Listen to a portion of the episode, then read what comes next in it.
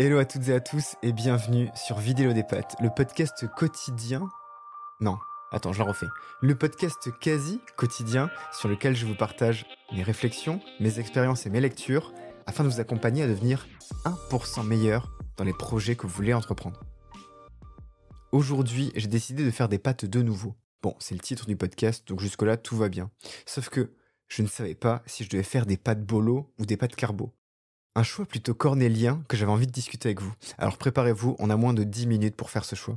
Et je pense que vous êtes déjà retrouvé vous aussi dans cette situation avec plus ou moins d'impact. On a tous déjà été confrontés à, à cette prise de décision.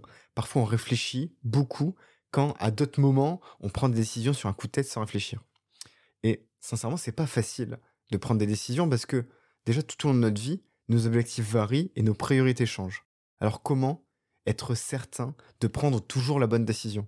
Bon, vous pouvez constater, on a commencé à se poser la question sur les pâtes carbo ou bolo, mais cet épisode est quand même un petit peu plus profond. Et dans sa conférence TED Talk How to Make Our Choice, Ruth Chang l'explique hyper bien. Elle commence son pitch par Pensez à un choix difficile auquel vous serez confronté dans un avenir proche. Ça peut être entre deux carrières, artiste ou comptable, entre deux endroits où vivre, la ville ou la campagne, et même jusqu'à deux personnes à épouser, vous pourriez épouser Betty, comme vous pourriez épouser Lola. Bon, alors c'est des prénoms hyper américains, mais bref, voilà comment Ruth Chang commence son TED Talk, et, je vous laisserai aller le voir sur YouTube parce que franchement, il est hyper bien. Sauf que se poser des questions, c'est bien, mais répondre, c'est mieux. Et nous, on va essayer de le faire. Comment on prend une grande décision? Est-ce qu'on fait une liste d'avantages, inconvénients? Est-ce qu'on appelle notre meilleur pote? Est-ce qu'on joue à pile ou face? On fait quoi? On y va à l'instinct? On attend que la nuit porte conseil? Wow Wow, wow, wow, wow, wow. Beaucoup de pression, vous le reconnaîtrez. Alors, ce qu'on va faire ensemble, on va repartir de la base. Déjà, choisir, c'est un mot qui, étymologiquement, c'est pas facile à dire ça. C'est un, c'est un, voilà, je, je bégaye déjà. C'est un mot qui, étymologiquement, est issu du vieux français quasir, qui signifierait distinguer ou voir distinctement. Voilà, déjà, là, on a un premier élément de réponse. Et en fait, ce qui va rendre nos choix difficiles, c'est la manière dont les alternatives sont liées. C'est-à-dire que dans tout choix qui est considéré comme facile, une alternative est forcément meilleure que l'autre. Alors que dans un choix difficile, forcément, on va trouver du positif dans une alternative et du positif dans l'autre. Et au final, on se rend compte qu'il n'y a aucune option qui est meilleure que l'autre dans l'ensemble. Et si tout à l'heure j'introduisais l'épisode en parlant de pas de carbo ou pas de bolo, il y a quand même des choix qui dans la vie sont encore plus compliqués. Est-ce que, euh, est-ce que je dois quitter mon job? Est-ce que je dois tout quitter pour revenir euh, euh, dans, mon, département de naissance? Est-ce que je dois quitter Bordeaux? C'est une question que j'avais aussi il y, a, deux ans. Est-ce que je dois quitter Bordeaux pour aller à Paris? Voilà, c'est oui, partir à Paris, ça allait être bien à certains points. Rester à Bordeaux, ça aurait pu être bien à certains points aussi. Bon, j'ai fait ce choix de partir à Paris. Est-ce que c'était le bon choix? Ça, je le saurais pas, je le saurais qu'à la fin de ma vie. Mais vous voyez, dans l'ensemble, en fait, c'est difficile de, avant de choisir, de savoir quel est le meilleur choix. Si on prend un exemple qui parle à tout le monde, le petit-déj, par exemple. Qu'est-ce que vous préférez manger au petit-déj? Un, bol de céréales complète, riche en fibres, machin truc, patati patata, son de blé, ou euh, un super brunch avec des croissants chocolatines. bon, si on prend les arguments plaisir et santé, niveau santé, sans aucun doute, le bol de Vitabix euh, au lait d'avoine, amande, euh, noisette et potre, franchement, ce sera le mieux pour vous. Mais niveau plaisir, on est ok, croissant choco, ça fait toujours plaisir. en fait, il y a ni l'un ni l'autre qui est un meilleur choix. Et c'est là qu'on voit que un choix, qu'il soit petit ou grand, mais finalement, ça reste toujours difficile. Sauf que si on arrive à trouver quoi manger au petit-déj, ça veut dire que dans notre cerveau, il y a quand même une mécanique à trouver pour finalement réussir à savoir si on a envie de quitter notre job ou non pour aller élever des chèvres au fin fond du Cantal. Vous, vous comprenez la démarche. Et en fait, pour réussir à faire des choix, il y a une question de raison. C'est-à-dire que pour réussir à faire des choix, on se crée des raisons. On est des humains, on veut un sens, on veut un but dans notre vie. Et j'en parlais à une amie tout à l'heure, en fait, on veut appartenir à quelque chose de plus grand que nous. Nos choix nous définissent, ils déterminent ce que nous pouvons devenir, et finalement, très souvent, on n'ose pas choisir, on ne choisit pas, parce qu'en même temps, on a peur de ce qu'on pourrait devenir. En fait, je vais vous le dire, les amis, prendre une décision difficile, ça devient plus facile lorsqu'on sait vraiment pourquoi on la prend. Si tu prends une décision en étant motivé par un objectif précis, bah, globalement, ça fait plus de sens. Il n'y a pas qu'un objectif court terme. Et forcément, ça t'apportera un épanouissement de vie plus fort. Parce que, en fait, tu es ancré avec ce pourquoi tu es fait. Donc, conseil numéro 1. Le mec a attendu 5 minutes pour donner enfin un bon conseil. Euh, conseil numéro 1, clarifiez un peu plus les résultats que vous souhaitez. Réfléchissez à vos valeurs et ça, ça vous aidera à choisir, à prendre de meilleures décisions. Enfin, meilleures, tout est relatif. Et, ça, c'est pareil dans le taf. Si on réfléchit trop court terme, on risque de vite s'essouffler. Et finalement, d'être moins bon sur le long terme. Comme si tu te bats pour un objectif trimestriel, mais tu risques de lever les pieds le mois d'après. Et donc, en fait, tu seras fatigué pour rien. Alors que si on mettait, et ça, ça ne tient qu'à moi, mais si on mettait des vrais objectifs sur deux ans aux gens, mais genre de vrais objectifs, long, moyen, long terme, avec de vraies capacités d'évolution personnelle, mais aussi salariale, je suis persuadé que les gens bosseront mieux. Je suis persuadé que les gens bosseront mieux avec des récompenses tous les deux ans que chaque année. Déjà, parce que tu prendrais le temps de t'investir, et forcément, tu serais meilleur en année 2, sans chercher à te comparer à ton année 1. Juste parce que tu es plus en accord avec toi-même sur le long terme.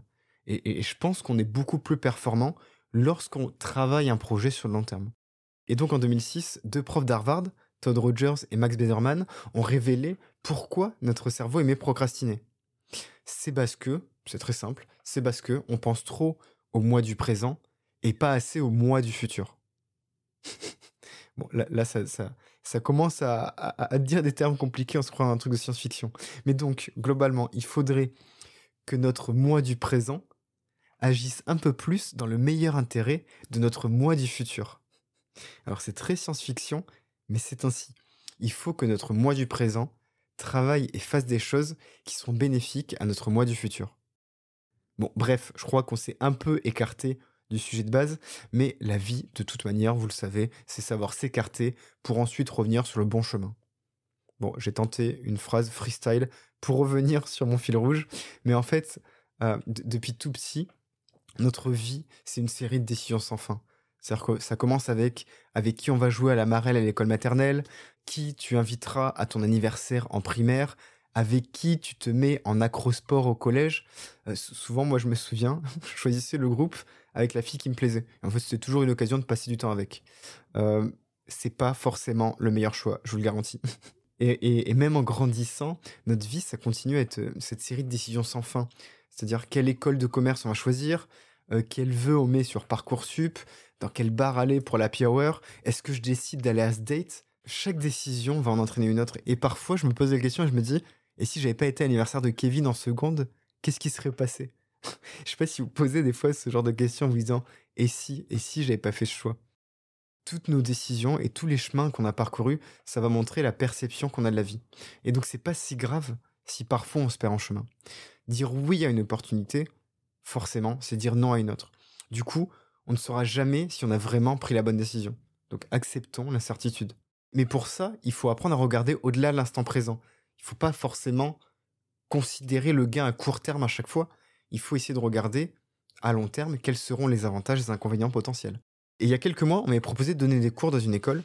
Donc, je donne déjà des cours dans, une autre, dans deux autres écoles. Et là, c'était une nouvelle qui m'avait contacté. Euh, elle m'avait contacté en me disant Ok, alors tu pourras faire ton cours, tu pourras faire ton cours habituel, sauf que là, au lieu de 24 heures, tu le feras en 15 heures. Et, j'aurais pu me dire Ok, tu as besoin de thunes, donc accepte et tu verras, tu t'adapteras. Sauf que si j'avais accepté, j'aurais pas fait un cours assez bien par rapport à ce que je veux transmettre. Donc, j'aurais perdu du temps, j'aurais été déçu. Et finalement, cette décision prise trop rapidement m'aurait, oui, certes, ramené un peu d'argent, mais un mois après, ça m'aura apporté du dégoût. Et avec ce choix, je suis passé au-dessus de ce qu'on appelle en psychologie l'heuristique de disponibilité. En gros, c'est un mode de raisonnement qui consiste à se baser uniquement sur les informations immédiatement disponibles en mémoire, sans chercher à en acquérir de nouvelles concernant la situation. Et ce qui est difficile dans le, fait de prendre une bonne décision, c'est de faire la différence entre la récompense émotionnelle et notre sens rationnel. C'est-à-dire comment on étudie la différence entre notre choix de tête, la raison, et notre choix de cœur. Je ne sais pas si vous voyez comment on peut évaluer le choix de tête par rapport au choix de cœur? Un choix de tête, bah oui, c'est une décision qui a beaucoup de sens sur le papier, alors qu'un choix de cœur, mais c'est un choix qui parle à notre âme et va répondre à un besoin ou une envie. Dans un de ses livres, Leonard Mlodino dit qu'il est impossible de séparer les émotions de la logique. Donc la clé, ce serait de comprendre comment les émotions ont un impact sur nos choix. Et, et je sais que par exemple, quand je suis énervé, je fais toujours des mauvais choix. Alors j'essaie petit à petit et j'apprends petit à petit à éviter de dire des choses ou faire des choix lorsque je me sens tendu. Ah, je crois que mes pattes sont bientôt prêtes. Ce que j'avais surtout envie que vous reteniez avec ce sujet, c'est que des choix faciles et des choix difficiles, il y en aura. Alors restez bienveillant envers vous-même, quoi qu'il arrive, et ne soyez pas trop déçus de vos choix. C'est hyper bateau, mais il n'y a pas d'erreur, ce ne sont que des leçons. Et ça, c'est le dilemme de l'ascenseur qui va vous l'apprendre. En gros, vous êtes là et ça fait 5 minutes que vous attendez l'ascenseur. Est-ce que vous acceptez d'avoir perdu votre temps et vous prenez l'escalier? Ou est-ce que vous continuez d'attendre? Et ça, c'est ce qui arrive tout au long de notre vie. Parfois, on fera un mauvais choix, mais on n'osera pas faire marche arrière, juste parce qu'on n'a pas envie de s'avouer notre propre erreur. Mais en fait, je vous rassure, hein, c'est pas une erreur, c'est une expérience de vie. Parce que au moment où on attendait l'ascenseur, on n'avait pas forcément toutes les informations à notre portée. Si d'entrée, on savait qu'on allait attendre 5-10 minutes, logiquement, on aurait pris l'escalier. Et c'est là que je répète ce conseil qu'on m'a donné un jour, ne regrette pas tes mauvais choix, retiens juste ce qu'ils t'ont appris. Et perso, quand j'hésite trop, pour être sûr de ne pas me tromper au resto, je prends toujours le premier plat qui me faisait envie. Souvenez-vous que votre premier choix est souvent le bon.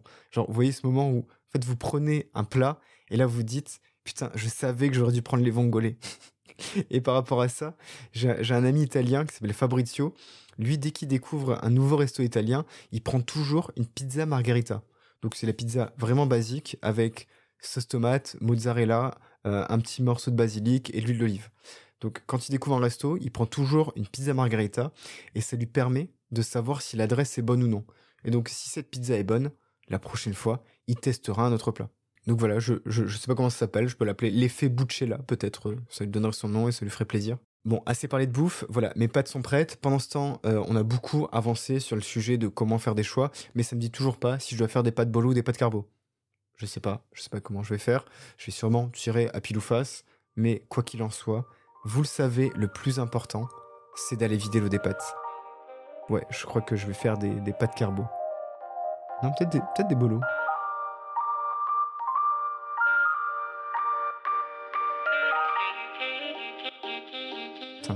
Je, je sais toujours pas.